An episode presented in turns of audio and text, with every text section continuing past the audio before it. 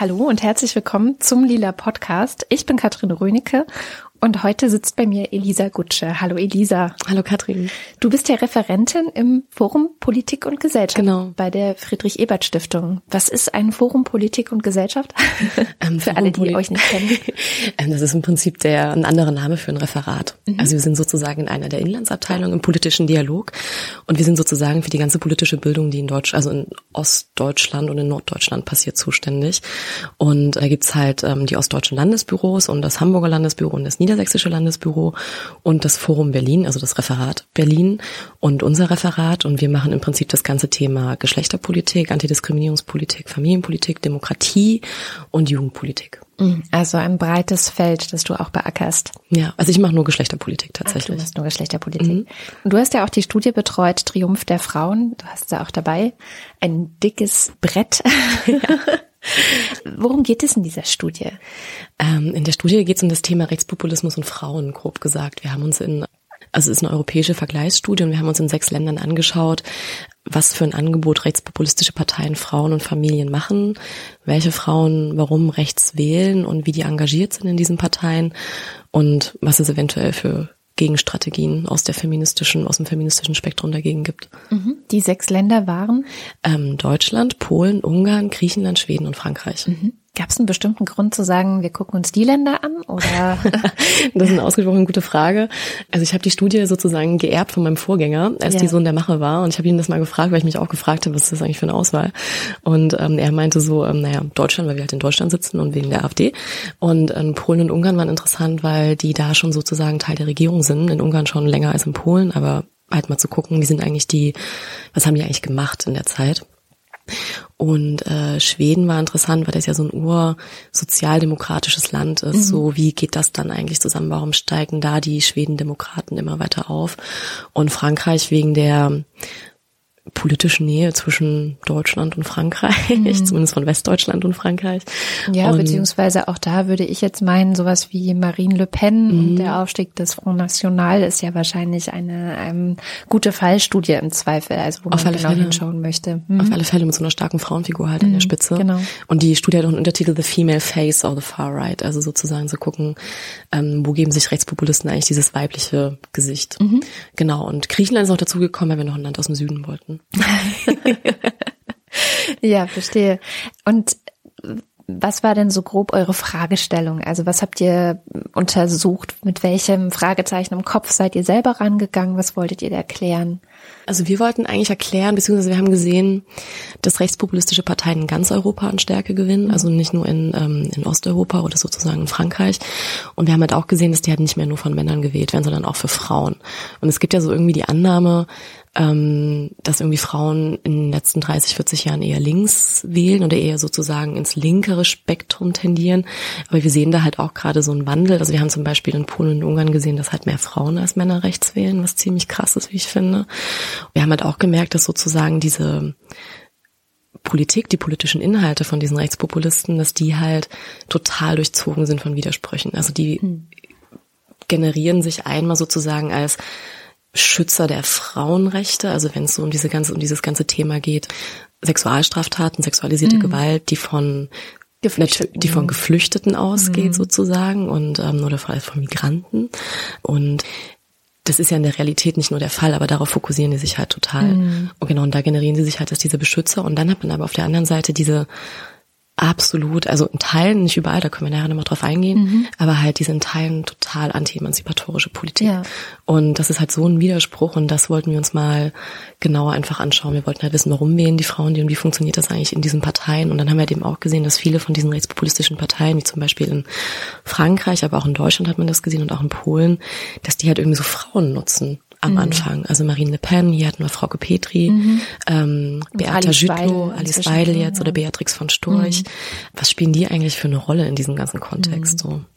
Ja, wir hatten auch im Lila Podcast mal eine längere Betrachtung zum Beispiel des Grundsatzprogramms, glaube ich, oder Wahlprogramms, oder ich weiß gar nicht mehr, Parteiprogramm, wie auch immer man es nennt, der AfD. Ich hatte mhm. mir das komplett durchgelesen, eben auch auf der Suche nach, was, was bedeutet das denn jetzt für mhm. Frauen und für auch ähm, Menschen, die sich nicht dem einen oder dem anderen Geschlecht zuschlagen oder Homosexuelle ja. oder so, ne? Also eine feministische Perspektive eben drauf geworfen ja. und bin eigentlich zu dem Schluss gekommen, dass aus einer feministischen Perspektive diese Partei absolut unwählbar ist. Ja. Und äh, einfach aus verschiedensten Gründen, aber der Hauptgrund ist eigentlich, naja, wenn wir jetzt im 21. Jahrhundert angekommen sind und bestimmte gleiche Rechte für Männer und Frauen zwar einerseits haben und deswegen aber auch viel, viel stärker darüber diskutieren, was eigentlich Gender für eine Rolle spielt, also das soziale Geschlecht mhm. und die sozialen Rollen, die Arbeitsteilung mhm. in der mhm. Gesellschaft, das ist ja eigentlich das, worum es heutzutage ja. geht. Genau dann macht ja die AfD oder machen ja auch ähm, laut eurer Studie viele Rechtspopulisten in Europa diese Rolle rückwärts, oder? Mm, nee, das kann man tatsächlich so nicht so ganz sagen. Also mhm. was mir die Studie beigebracht hat, ist, dass man total differenzieren muss zwischen den einzelnen Ländern. Und da ist die AfD tatsächlich nochmal anders drauf als äh, die Fidesz-Partei in Ungarn oder die PiS-Partei in Polen. Die machen das tatsächlich anders. Also was uns aufgefallen ist, die meisten rechtspopulistischen Parteien in Europa machen irgendein Angebot für Mütter. Genau. Und da geht also halt nur für Mütter und nicht für Frauen ohne Kinder mhm. und auch nicht für Homosexuelle. Also so die meisten findet halt nicht statt, beziehungsweise in Schweden haben wir den Fall, dass die Schwedendemokraten eigentlich auch anti-LGBTIQ sind, aber halt dann auch wieder diesen, diese andere Seite der Medaille sozusagen haben, aber wenn die Geflüchteten homosexuelle Menschen angreifen, dann stehen wir auf eurer Seite. Also dasselbe ja. wie bei den ja, Frauen sozusagen, genau. diese selbe Logik. Ja. Und wir sehen halt, dass ähm, ich glaube, die AfD in Deutschland, die wird in den nächsten Jahren nochmal eine Entwicklung durchmachen. Und wenn sie wenn sie klug sind, also jetzt wirklich nur sozusagen aus so einer politisch-strategischen Richtung, ja. ohne, den, ohne den feministischen Input drin gedacht, werden die sich an das polnische und an das ungarische Modell anpassen. Ja. Und in Ungarn ist es halt so, dass zum Beispiel Viktor Orban enorme Erleichterung für Frauen auf dem Arbeitsmarkt, also für Mütter auf dem Arbeitsmarkt eingeführt Mütter, hat. Das also ist immer das Thema. Ne? Mütter, genau, es geht halt nur um Mütter und Polen ist so ähnlich, da die Peace-Partei, was ich halt super spannend finde.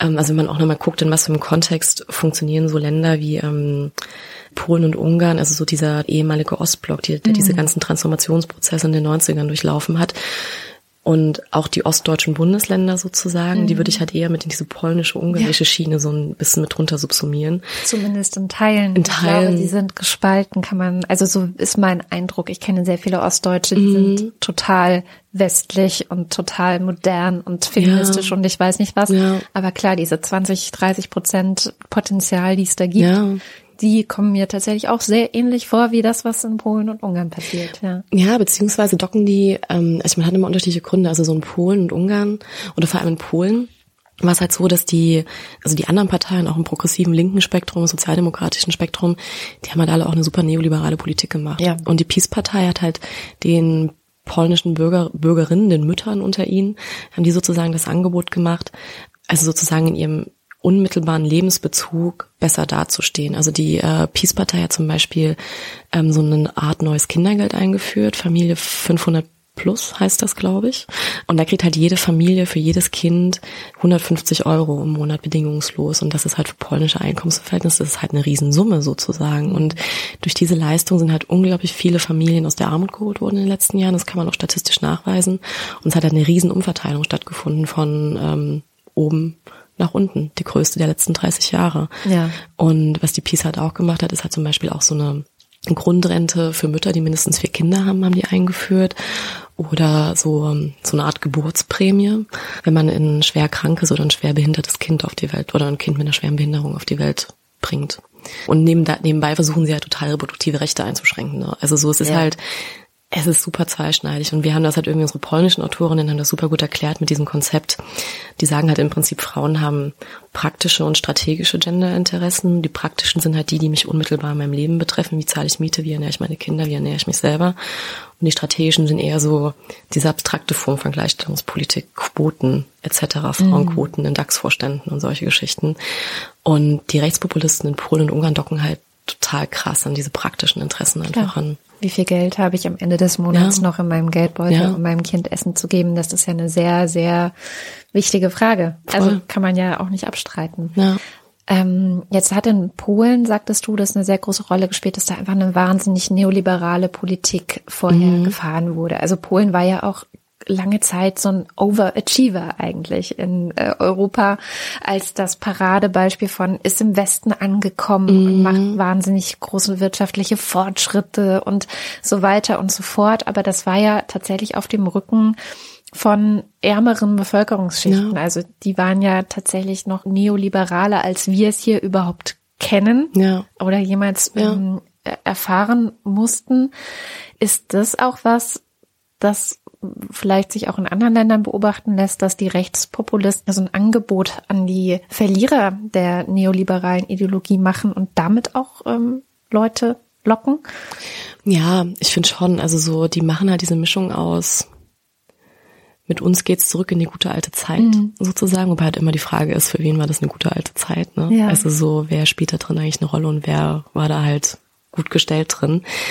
Jetzt ganz konkret in Polen ist ja aber wahrscheinlich schon die gute alte Zeit ein bisschen der Sozialismus. Mhm. Und der mhm. Sozialismus hatte ja immerhin mhm. den Anspruch, sich um alle zu kümmern. Ja, also zumindest ähm, ja.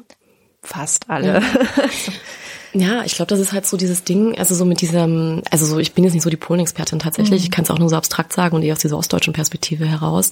Ich glaube, das ist halt diese, diese Entsicherung, die irgendwie mhm. stattgefunden hat, diese absolute Entsicherung und Entgrenzung ja irgendwie. Also so im Sozialismus früher war ja alles total, ähm, man hatte eine Jobgarantie, man hatte eine Wohnung, also man hatte andere Freiheiten nicht, aber man hatte halt in seinem unmittelbaren Lebensbereich also ist jetzt gerade nur Vermutung und sowas. Ja, ja, ich kann das bestätigen, ich bin aus dem Osten. Ja, also ich auch, ich habe nur so viel, ich war nur vier, als die, als, als, als, ja. äh, als die friedliche Revolution war.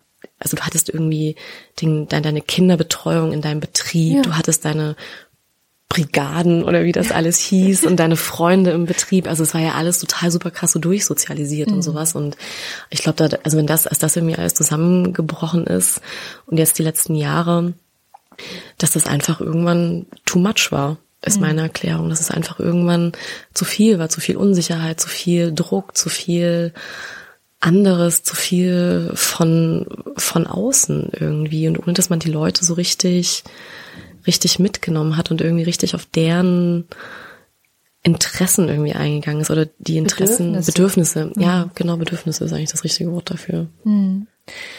Das war jetzt der Blick so ein bisschen in den Osten. Jetzt hast du gesagt, man muss auch hinschauen, die Länder sind sehr unterschiedlich. Mhm. Kommen wir vielleicht mal in den Westen. Ja, klar. Also was ist in, in Frankreich denn das Angebot? Was, was macht die französische, was macht den Front National ähm, so interessant für die französischen Frauen? Mm, auch ganz unterschiedliche Sachen. Also ich würde erstmal sagen, Front National heißt jetzt Rassemblement National. Ah, Entschuldigung, habe ich nicht mitbekommen. Auch erst ein paar Wochen vor Drucklegung mitbekommen.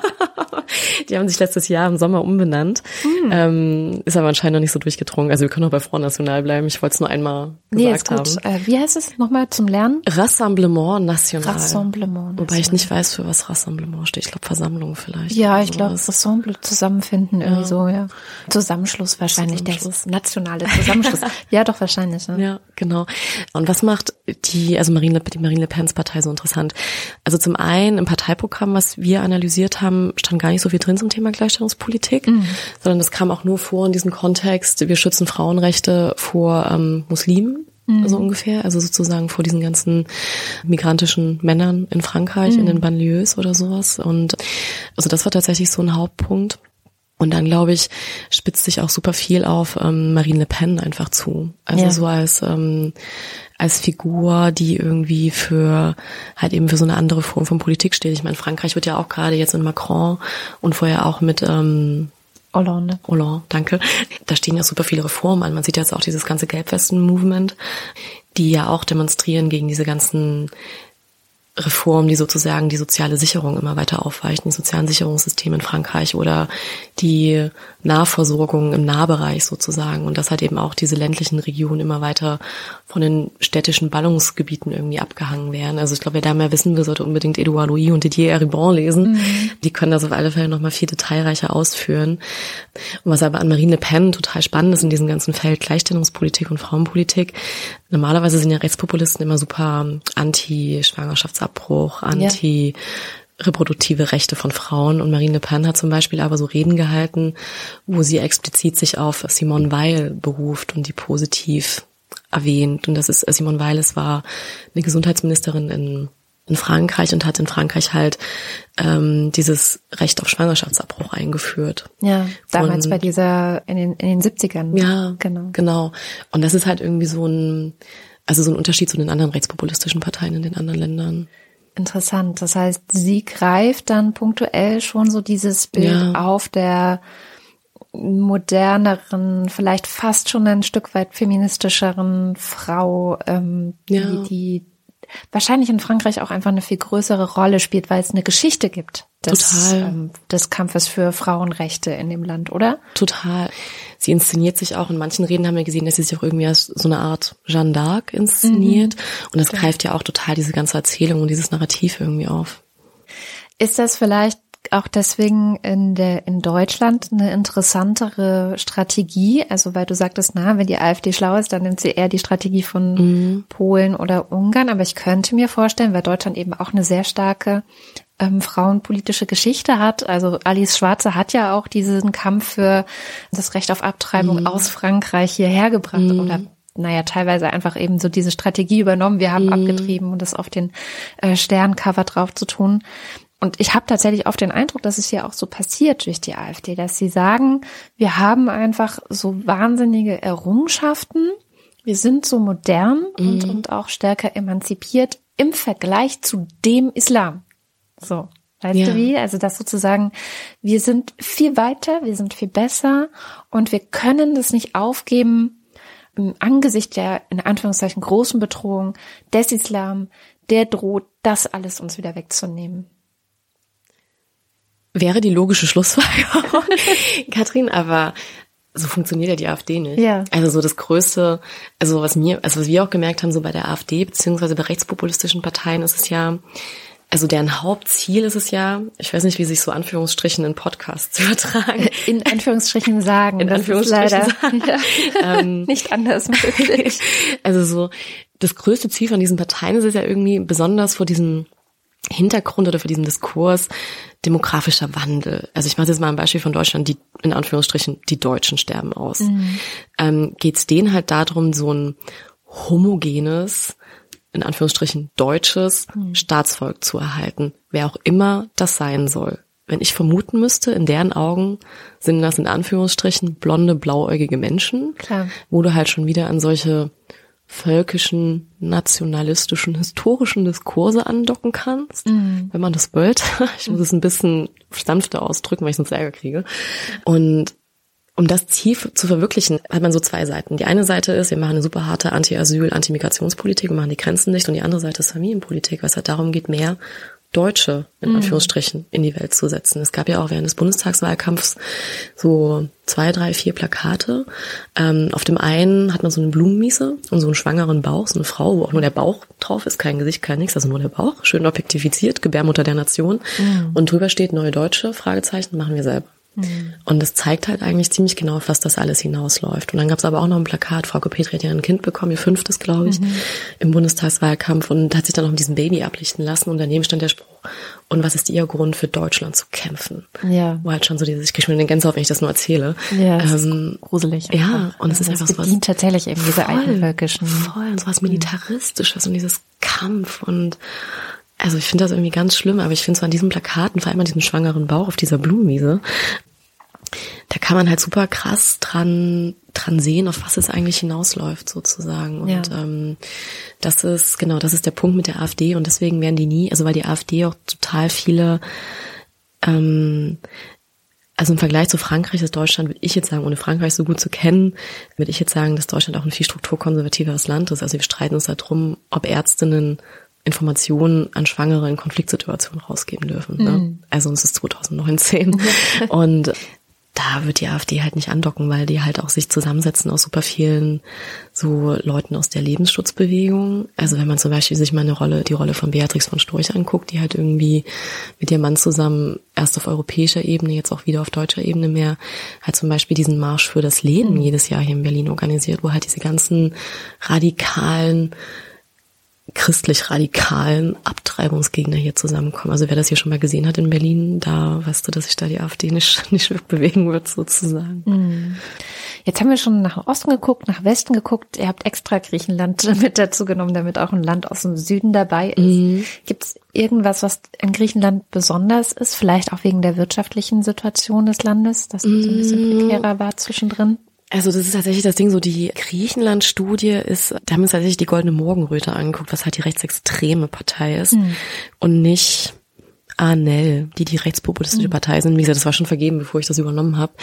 Deswegen würde ich die gerne mal so ein bisschen rausnehmen aus ja. dem ganzen Ding. Also so, weil das ist tatsächlich eher so wie NPD. Also ja. so ähm, völkisch, nationalistisch. Also schon so richtig plakativ, so richtig krass. Aber es ist ja schon noch interessant, was Frauen daran ähm, anziehend finden, oder? Die haben tatsächlich nicht so hohe Zustimmungswerte. Mhm. Also so, das ist tatsächlich eher so eine, also es ist auch eher so eine Spartenpartei, die haben auch nicht diese, also generell nicht diese krassen Zustimmungswerte, was, also weil ich weiß jetzt gar nicht, wie die aktuellen aussehen, aber das wird durch andere Parteien mehr abgedeckt. Mhm. Und die berufen sich halt total auf dieses völkische Mutter- und Frauenbild sozusagen, mhm. also so der Frau als ich weiß auch nicht. Ich habe gerade so eine, so eine Frau mit so einem Bauernkopftuch und so einem bäuerlichen Kleid irgendwie vor mir, die halt so die Familie nur versorgt und sieben Kinder. Sieben Kinder, genau so solche Sachen. Und das ist auch die Rolle, die die in der Partei haben. Aber wir haben da auch total geringe Zustimmungswerte. Also ich finde tatsächlich noch eher die Länder spannend, die halt eigentlich eh irgendwie, also die halt in sich irgendwie eher progressiver sind, sowas wie mhm. Schweden und Frankreich, mhm. beziehungsweise die Länder, wo du halt diese richtig massiv hohen Zustimmungswerte ja, hast, also so Polen und Ungarn. Mhm.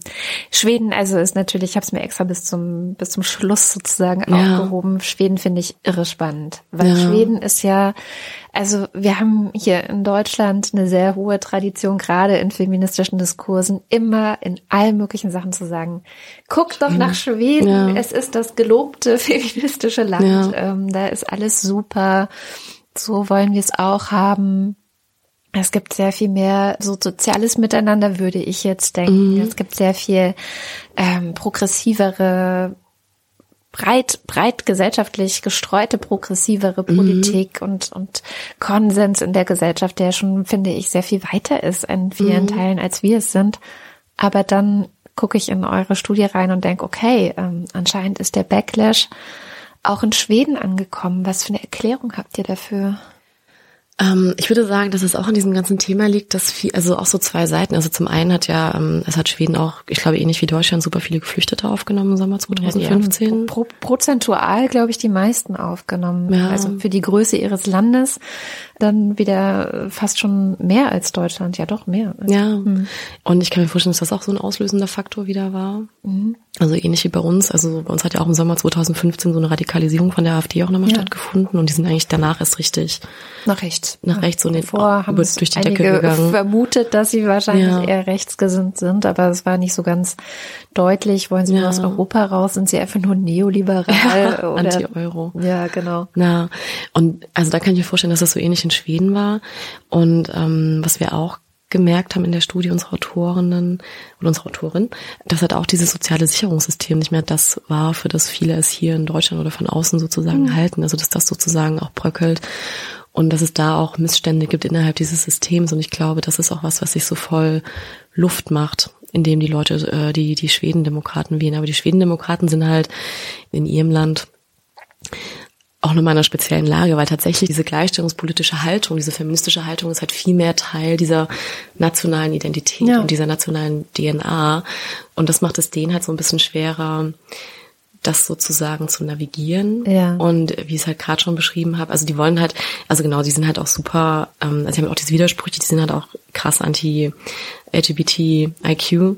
Außer es geht halt darum, wenn diese Rechte sozusagen seitens des Islams angegriffen mhm. werden, dann sind sie natürlich total pro, weil sie halt sozusagen ihre, ihre moderne Welt verteidigen müssen. Ja. Und was die halt eben auch noch machen wollen, also die haben auch diese traditionellen Bilder und die fordern tatsächlich, also Schweden hat, glaube ich, eine gesetzlich vorgegebene gerechtere Aufteilung dieser Elternzeitmonate. Mm. Ja, ja, genau. Und das wollen die halt zurückdrehen, beziehungsweise halt komplett freigeben, dass halt am Ende halt die Mutter mehr den, äh, den Anreiz hat, mehr zu Hause zu bleiben und dass man die nicht in diese modernen Rollen zwängt, sozusagen. Mm. Ähm, ich glaube, am Thema Abtreibung kratzen sie auch. Aber was die halt vor allem machen, was ich halt total spannend fand, die treiben so einen Keil zwischen Gleichstellungspolitik für moderne Akademikerinnen in den Großstädten sozusagen mhm und Frauen, die eher in schlecht bezahlten Jobs, die in prekären Situationen sind und sagen mhm. halt, wir machen die richtige Politik für euch, wählt uns. Ja. Und was ich halt auch total spannend finde, ich habe mir dann mal ohne den Wort Schwedisch zu sprechen, ich habe mir irgendwann mal die Seite von den Schwedendemokraten angeguckt, kann ich nur empfehlen, das mal zu machen. Das ist halt, man denkt, man ist bei den Grünen. Also mhm. es ist halt voller Blumen, es ist total freundlich und nett und hell und hübsch. Aber die sind halt hart rechts. Also die kommen halt aus dem rechtsextremen Spektrum, so ja. in Schweden. Und ja, das, das ist so halt Bullabü, oder? Toll. Also ohne Mist. Bullabü hoch 10. Oh also es, das sind einfach Blümchen auf dieser Website gewesen. Ja. Ich dachte, ich bin im falschen Film. so. Und ja, ja. Und die haben halt auch super wenig Frauen in ihrer Führung. Also so, die haben auch immer eher so einen Mann an der Spitze. Mir fällt mir gerade der Name nicht ein. Mhm. Aber es ist auch seit mehreren Jahren schon derselbe. Okay. Ja, dann ist jetzt so ein bisschen, was lernen wir daraus? Also beziehungsweise nee, ein Zwischenschritt noch und zwar, ähm, welche Rolle spielt denn ein gezielter Antifeminismus in den populistischen Parteien, die ihr betrachtet habt? Also es ist ja ganz mhm. oft, dass sie sich ganz klar gegen den Feminismus wenden. Mhm. Oder manche sagen da nicht Feminismus, sondern Genderismus. Es gibt ja dann die ähm, lustigsten ja. Wortschöpfungen. Ist ja. das in allen Ländern so? Mm. In Frankreich bin ich mir gerade nicht so sicher. Da stecke ich nicht so ganz tief drin. Also im Zweifel hat, also man hat auf alle Fälle auch diese Züge da drin, mhm. also da einzelne Elemente.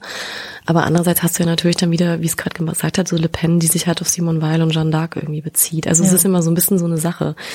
Das ist ja auch total widersprüchlich alles. Also so in, in Polen und Ungarn hast du das auf alle Fälle, weil in also so, ich meine, Ungarn hat die Gender Studies mit einem Verwaltungsakt ja, abgeschafft, genau. mehr oder weniger. Ja. Und ähm, da ist tatsächlich was so dieses feministische, also die sind halt total anti-feministisch und da geht's mehr um dieses, um diesen Familiarismus sozusagen, also so um alles in der Welt Familie zu erhalten, auf Familie hinzuwirken, nicht die Kernfamilie zu zerstören, wo halt auch echt auch dieses Ding gefahren wird, dass halt so Genderismus und Feminismus macht halt unsere Gesellschaft kaputt. Genau, ja, so als zersetzendes genau. äh, Element in der Gesellschaft. Genau, und jetzt sind Männer Frauen und Frauen sind Männer und oh äh, Gott, ja. ja genau. und was passiert dann und sowas? Und wir, sehen zum Beispiel in Polen und in Österreich, Österreich ist leider nicht drin. Ich hoffe, dass ich die Studie noch mit, also dass wir das noch in der nächsten Auflage machen können. Und dass zum Beispiel, oder auch in Ungarn, dass ähm, auch so Beratungsstellen, die Frauen beim Thema Gewalt, häusliche Gewalt beraten, dass die halt defunded werden, mhm. wenn die halt nicht dahingehend beraten, dass die Frau doch bitte in ihrer Familie bleiben soll. Also dass halt wirklich explizit eher solche NGOs gefördert werden, die halt um alles in der Welt diese Familie beraten wollen. Also es gibt ja auch diesen Streit mit der Istanbul-Konvention, mhm. von wegen, dass nicht Gender-Mainstreaming passieren soll, sondern Familien-Mainstreaming, mhm. wo es halt genau darum geht, Familie als Keimzelle der Nation muss halt irgendwie einfach bestehen bleiben und darf nicht angegriffen werden. Und die Elemente hat man auf alle Fälle da drin. Aber wie gesagt, auf der anderen Seite hast du halt auch einen Viktor Orban, der die Situation von Frauen am Arbeitsmarkt verändert. Mhm. Also es ist halt super super widersprüchlich und von Konflikten, von inneren Konflikten so durchzogen. Und genau was diesen Antifeminismus angeht, ähm, also das macht man in Deutschland auf alle Fälle auch. Also so, wir haben, glaube ich, Nicole Höß, die hat Diskriminierung, hat die irgendwie als Yeti bezeichnet. Jeder spricht davon, aber niemand hat es je gesehen. Aha, so Diskriminierung von Frauen und Sexismus. Ja. Und Gleichstellungspolitik als Gleichstellungstotalitarismus bezeichnet. Also denkt man ist im Femifaschismus sozusagen, mhm. was ja auch gerne benutzt wird, Feminazi, also. Stimmt, ja. Und ähm, aber andererseits hat man halt diese Frauen, also das ist halt auch was, wo ich mich wirklich gerne mal mit denen drüber unterhalten würde, so eine Alice Weidel. Ja. Ähm, also ich würde auch zu gerne mal ich in den Kopf reingucken. Ja, genau. Ja. Was passiert da?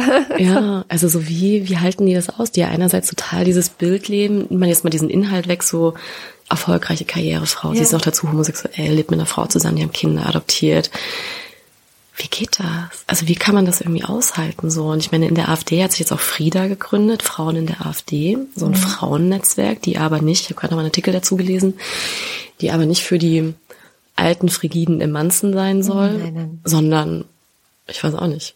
Aber die, die, die leben eigentlich sozusagen so ein Frauen-Empowerment-Ding irgendwie, mhm.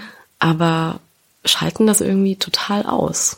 Mhm. Oder reflektieren das irgendwie nicht. Und das ist total ich hätte ja zumindest bei der AfD, ähm, weil ich, wie gesagt, mich mit der schon so ein bisschen beschäftigt habe, eine Theorie, nämlich dass es tatsächlich nur darum geht, den Applaus zu erhöhen. Mhm. Also dass es gar keine so sehr, wie wir das vielleicht machen mhm. würden, wenn wir uns politisch engagieren, gar nicht so eine innere Überzeugung und Haltung ist, die uns antreibt, ah. Dinge zu verändern, mhm. sondern dass sie irgendwann gemerkt haben, wenn sie diese Schiene fahren, also zum Beispiel diese völkische Schiene mhm. oder diese Angstmachschiene vor dem mhm. Islam, das, das mhm. große Feindbild aufzubauen des Islams oder eben dann auch aufgreifen, dass ganz viele Menschen einfach Angst davor haben, dass der Genderismus es den Menschen nicht mehr erlaubt, einfach nur eine Frau oder einfach nur ein Mann zu sein und mhm. als solche eben zusammenzuleben.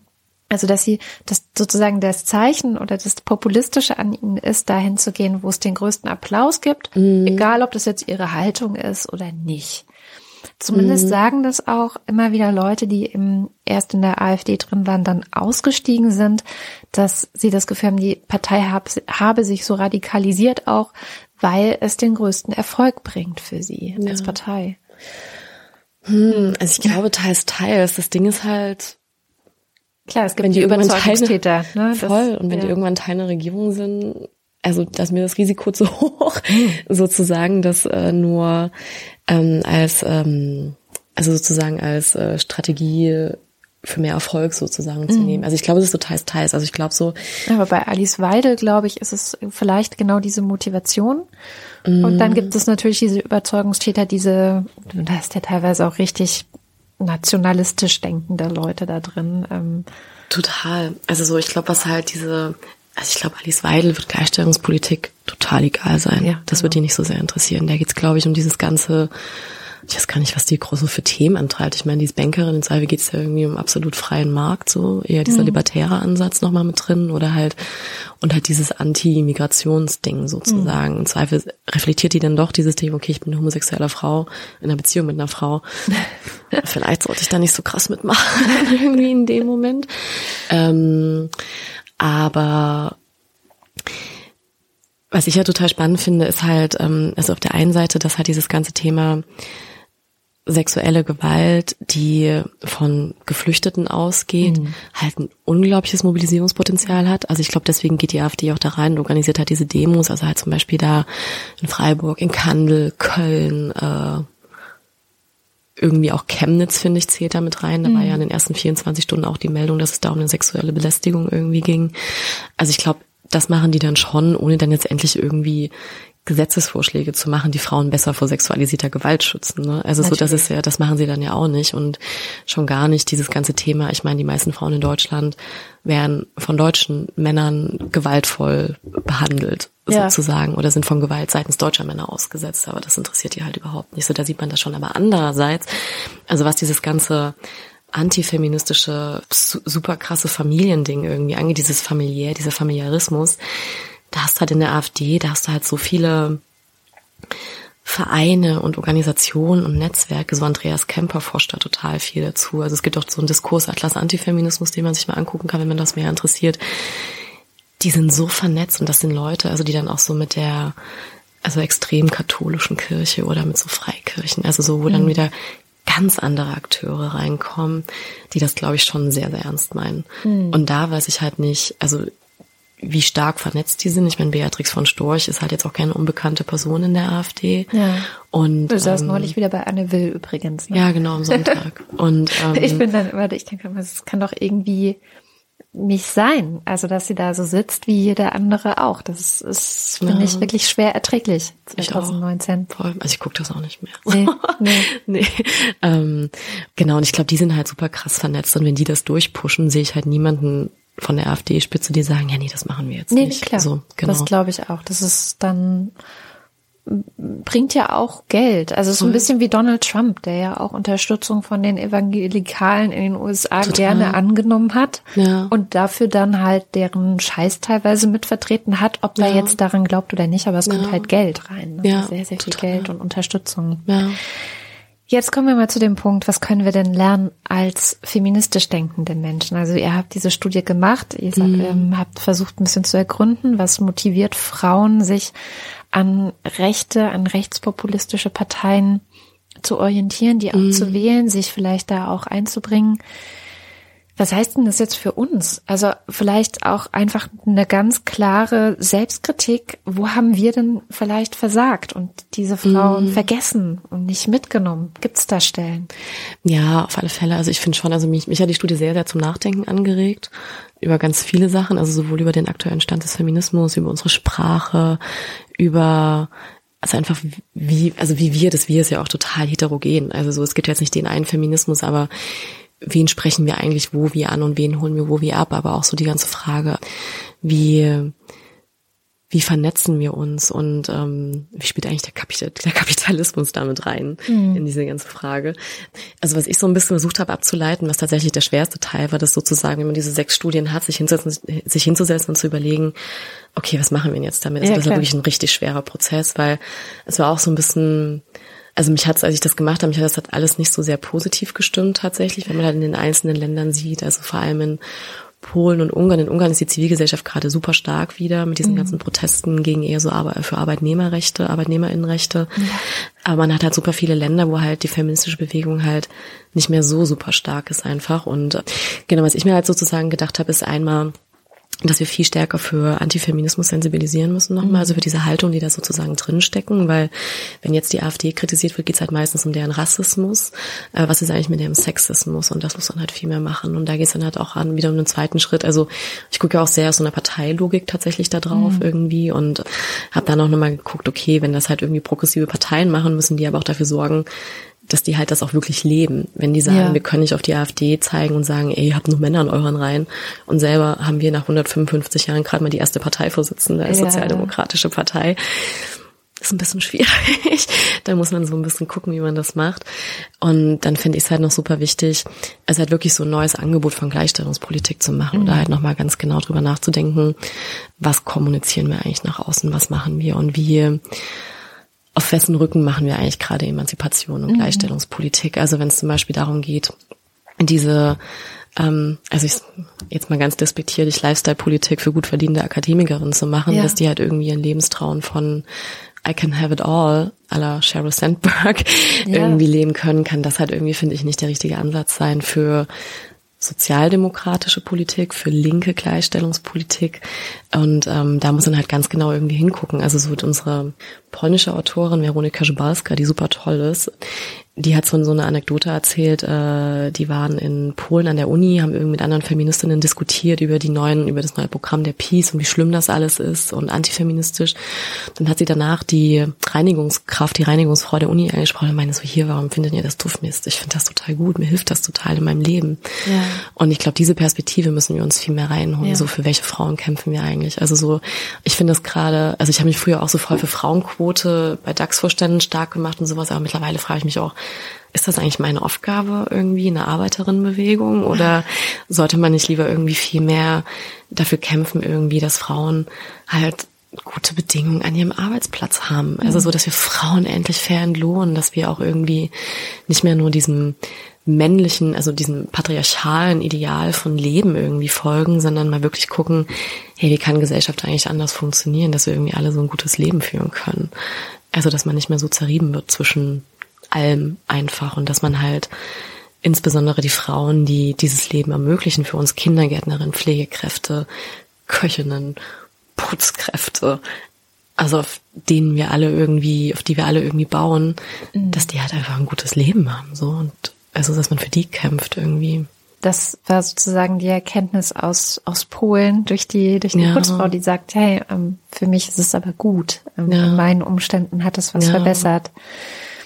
Das ist vielleicht das eine. Das andere, was ich oft so als Gefühl habe, ich weiß nicht, ob das stimmt. Ähm, ich habe da wirklich manchmal das Gefühl, du sagst es ja schon in der Sprache, mhm. sind wir oft nicht anschlussfähig, ja. weil wir sehr akademisiert sind, weil wir auch eine Tendenz dazu haben, ähm, Leute, die nicht schon auf unserem Stand sind, Voll. also Wissensstand oder ja. ähm, noch nicht so weit gedacht haben oder vielleicht sind wir ja auch gar nicht, also wenn ich schon sage, noch nicht so weit gedacht, dann setze ich ja auch schon voraus, dass ich sozusagen vorne bin und andere sind hinten. Ja, und dass sie da hinkommen müssen. Und dass sie da hinkommen müssen. Ist das, hast du da eine Idee, wie man das aufbrechen könnte, diese am Ende Hierarchie zwischen wir Feministinnen, die alles verstanden haben Mhm. und die anderen? Mm, Also meine Wunschvorstellung ist, dass wir uns alle mehr mit, mit mehr Empathie begegnen. Also ich meine, ich kann diese Sprache auch sprechen, aber Ja. also ich weigere, beziehungsweise man muss immer überlegen, was im Kontext bin ich irgendwie unterwegs. Also Ja. wenn ich irgendwie zu Hause bei meinen Eltern bin, fange ich nicht an von intersektionalem Feminismus mit Cis-Männern zu Ja. reden. So, äh, was, was ist das? Wer soll das verstehen? Das ist eine Fremdsprache für 99 Prozent dieses Landes. So. Ja. Und das muss man sich halt mal irgendwann, also irgendwie so vergegenwärtigen. Und ähm, ich glaube, wenn man das mal so ein bisschen reflektiert und verändert, kann man, glaube ich, A, viel mehr Leute damit abholen und viel mehr Leute damit erreichen. Also beziehungsweise auch mal überlegen, so auf welchen Kanälen sind wir irgendwie unterwegs, so investiere ich meine ganze Energie als Feministin. Also man kann das machen, ich will auch niemand für verurteilen, aber ich frage mich halt immer, ich bin halt irgendwie vor einem Jahr, habe ich mein Twitter-Konto gelöscht, weil ich es halt A nicht mehr ausgehalten habe und B, wo ich mich frage, was bringt denn das? Also so, wenn ich da irgendwie in meiner Filterblase sitze und über keine Ahnung was diskutiere den ganzen Tag so, da kann ich meine Energie irgendwie anders aufwenden und sowas und ich weiß auch so bei mir ist immer so, also ich organisiere ja auch das Barcamp Frauen seit mehreren Ja. Jahren hier in Berlin äh, mit noch ganz vielen anderen tollen Frauen und wir fragen uns jedes Jahr, wie kriegen wir eigentlich die, jetzt total stereotyp gesprochen, wie kriegen wir die Verkäuferin von Aldi an der Kasse zu uns? Mit der will ich eigentlich reden und so. Also mittlerweile haben wir Strategien, wie wir, also ich will zum Beispiel dieses Jahr unbedingt mal eine Session machen mit Frauen, die äh, im Paketzentrum von Zalando oder Aces oder wo auch immer arbeiten, dass man mal mit denen spricht sozusagen, was ist das eigentlich für ein Job, wenn wir uns irgendwie das dritte Paar Schuhe nach Hause bestellen lassen und ähm, was, äh, was haben die eigentlich so für Perspektiven auf diesen ganzen digitalen Kapitalismus? Also dass man einfach mal viel mehr so rausgeht und mal mehr so das Gespräch sucht. So, also das finde ich, das finde ich mega wichtig. Ja, haben die Bock darauf? Wer? Ja, die Frauen, die jetzt zum Beispiel bei Zalando in, der, ähm, Ich glaube schon, die sind ja gewerkschaftlich organisiert und wenn man Ja. über die Gewerkschaften rangeht, da gibt's ja auch Betriebsrätinnen, die haben Ja. da bestimmt Bock drauf. ja, weil das, das frage ich mich halt immer, so dieses, ähm, ob da nicht auch schon so ein Gefühl ist von, ja, die Abgehobenen äh, da in Berlin und die diskutieren irgendwie über uns und aber da wollen wir gar nicht hin oder sowas. Also das, ob da nicht tatsächlich auch der Graben, der da existiert, also und das ist auch immer eine Frage, bei der ich ganz unentschieden bin mit den Rechtspopulisten und auch den AnhängerInnen der Rechtspopulisten. Ob dieser Graben, es wird ja oft so getan, als wären wir die Einzigen, die diesen Graben graben, aber ich habe ganz oft das Gefühl, dass die andere Seite den halt mindestens genauso, wenn nicht sogar noch stärker auch gräbt und sagt, ihr seid scheiße, wir wollen überhaupt nichts mit euch zu tun haben und wir machen hier unser eigenes Ding. Also ich glaube, das kommt immer voll darauf an, mit wem man spricht. Also Ja. so, ich würde mich auch nicht mit einer Beatrice von Storch an den Ja, Tisch setzen genau. irgendwie. Und ich sage auch nicht, dass äh, Frauen, die im prekären Job sind, automatisch irgendwie rechtspopulistisch sind. Ne? Also so, okay. Übrigens, ne? Das ist äh, Okay. tatsächlich, ich hoffe auch, dass wir uns da alle einig sind. Die meisten Frauen, die ich kenne, die in prekären Jobs sind, sind Nee, halt überhaupt nicht. Überhaupt nicht. So, So. das- Und man, man muss halt nur genau gucken. Also ich meine, ich gucke ja, wie gesagt, aus dieser sozialdemokratischen Perspektive Ja. da drauf und überlege mir halt, okay, welche Gruppen kann ich vielleicht wieder drehen Ja. und irgendwie da rausholen, dass die halt nicht mehr AfD wählen. Oder ich Ja. versuche mich zumindest, ich gebe mich der Illusion hin, dass das möglich ist. Bestimmt. Bestimmt. Und dass man halt, genau, Dinge sind veränderbar einfach. Absolut, und ja. Da muss man halt rangehen. Aber ich glaube, also ich habe das bisher offen gesagt nicht erlebt, aber vielleicht liegt das auch gerade an meiner Nähe. Also wir haben halt einen relativ guten Draht zu Gewerkschaften. Die haben den hoffentlich auch zu ihrer Basis. Und daher, äh, also, nee, ich habe das bisher eigentlich nicht erlebt. Also so, ich bin da, aber ich bin auch jemand tatsächlich, also ich bin da auch selber sehr geduldig und ich stelle Ja. Fragen. Ja. Und ich glaube, man muss halt so ein bisschen, also ich will das auch nicht jedem zumuten, das ist auch nicht der, die Aufgabe von einer marginalisierten Person, solche Gespräche irgendwie zu führen und Klar. sowas. Und Also ich, ich glaube auch, wenn jetzt zum Beispiel eine Muslima in Deutschland ähm, versucht sich zu vernetzen, auch mit Frauen und mit feministischen Frauen, dann möchte ich jetzt ihr nicht noch aufbürden, dass sie jetzt Nein. bitte auch sich unbedingt mit den ähm, Rechtsradikalen auseinandersetzen Nee. muss und deren Argumente ernst nehmen und so. Genau. Genau, ja. aber ich glaub, das ist dann so unser Job eher von uns weißen Frauen, ne? Genau, Ja. genau. Und das denke ich halt, also das denke ich halt irgendwie, dass man da, also komischerweise habe ich die Geduld gerade, also wahrscheinlich nicht für eine Beatrice von Storch, aber Ja. ähm, ich habe das jetzt selber tatsächlich, ähm, also ich komme aus Sachsen, aus dem Landkreis mit äh, der Frauke Petri gewählt hat, mit dem Ah ja, schön, ja. mit dem höchsten AfD-WählerInnenanteil deutschlandweit bei der letzten Bundestagswahl und das führt zwangsläufig dazu, dass ich, dass ich Leute kenne, die AfD gewählt haben Mhm. äh, oder dem halt nahestehen.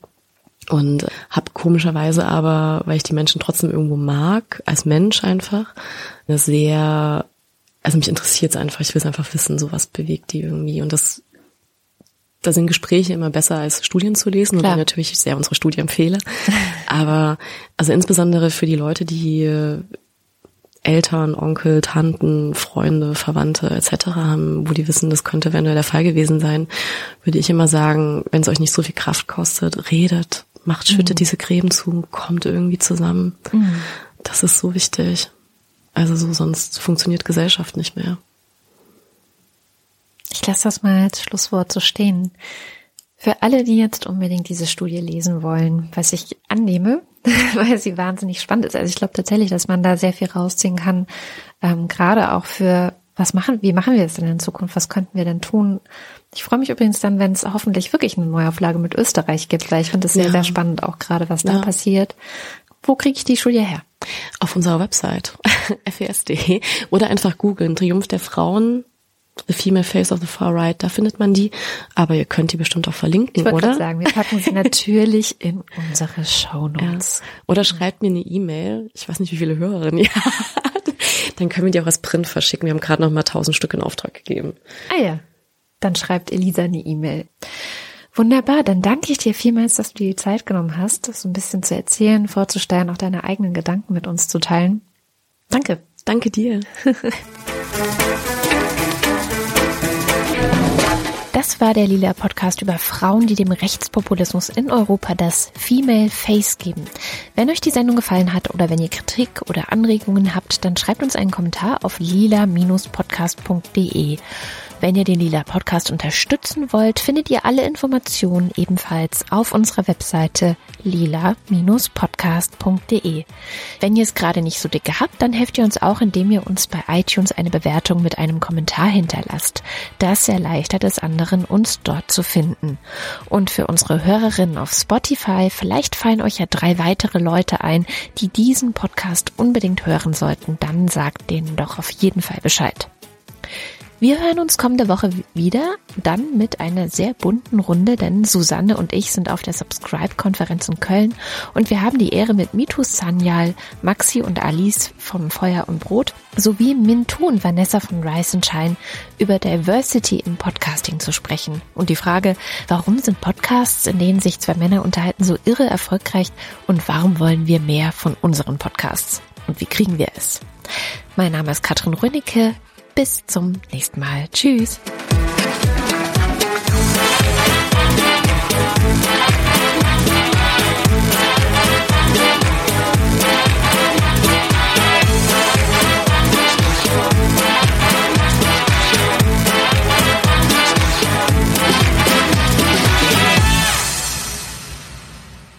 Der Lila Podcast ist eine Produktion von Haus 1. Weitere Infos auf haus1.fm.